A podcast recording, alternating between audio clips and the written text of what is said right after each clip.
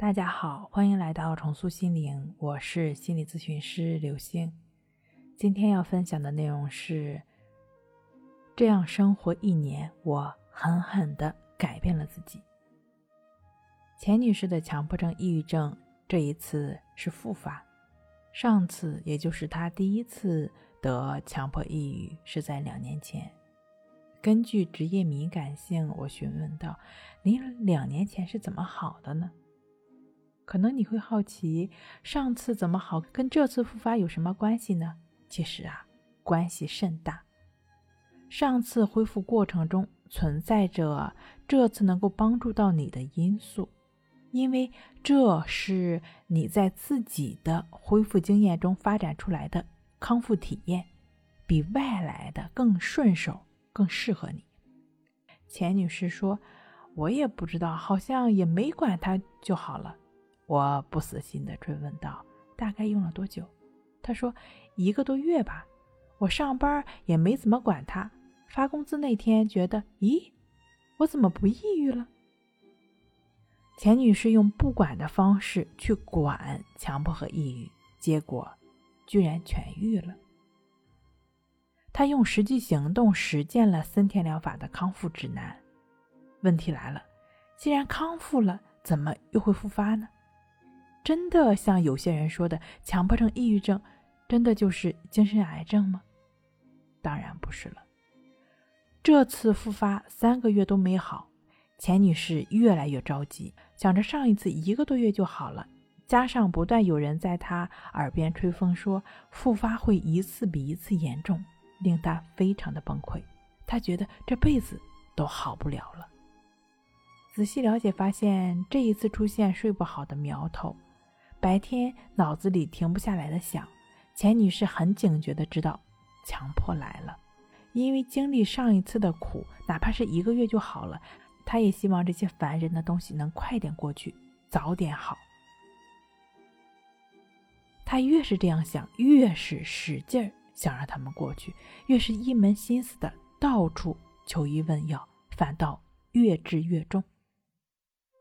神经症问题包括强迫、焦虑、抑郁、恐惧，他们都不是精神癌症，只不过是越治越重，只会让你产生一种错觉，他们是治不好的。参考钱女士上一次自愈的经历，这次又迟迟没有好，有关键的两点：第一，用力过猛；第二，敏感。第一。用力过猛的事儿已经显而易见了，越治越重，太想好起来反而适得其反。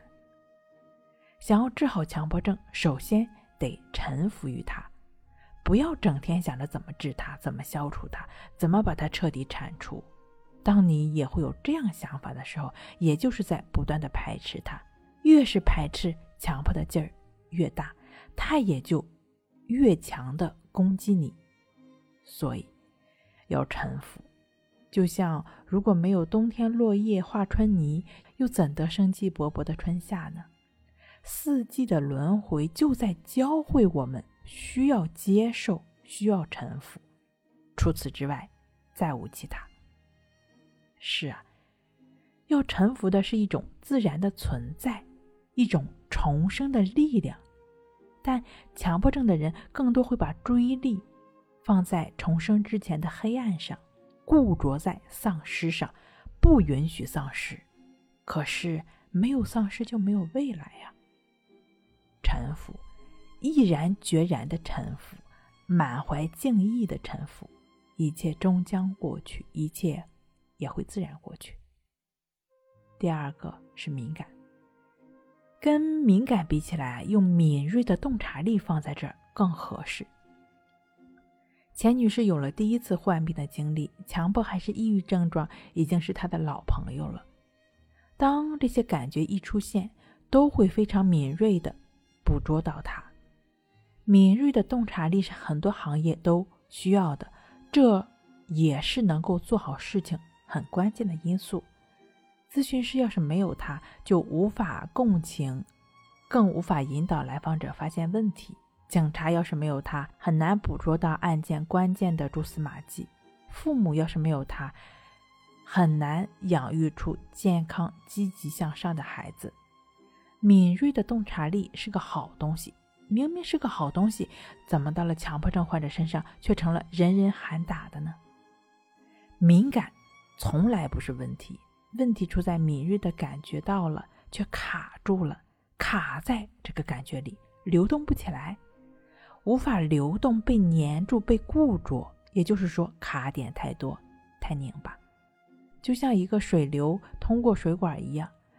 只有把水管里坑坑洼洼的石头、泥巴清理出去了，水管干净了，流水自然也就通畅起来了。通过观察呼吸，不再纠缠纠结令自己不舒服的感觉感受上，心持续的专注呼吸，允许这一切的发生，内心的卡点也就在持续专注的呼吸过程中被自动的修通了。如此，你也就不会再被卡住了。敏锐的洞察力将脱胎换骨的为你所用。好了，今天给您分享到这儿，那我们下期再见。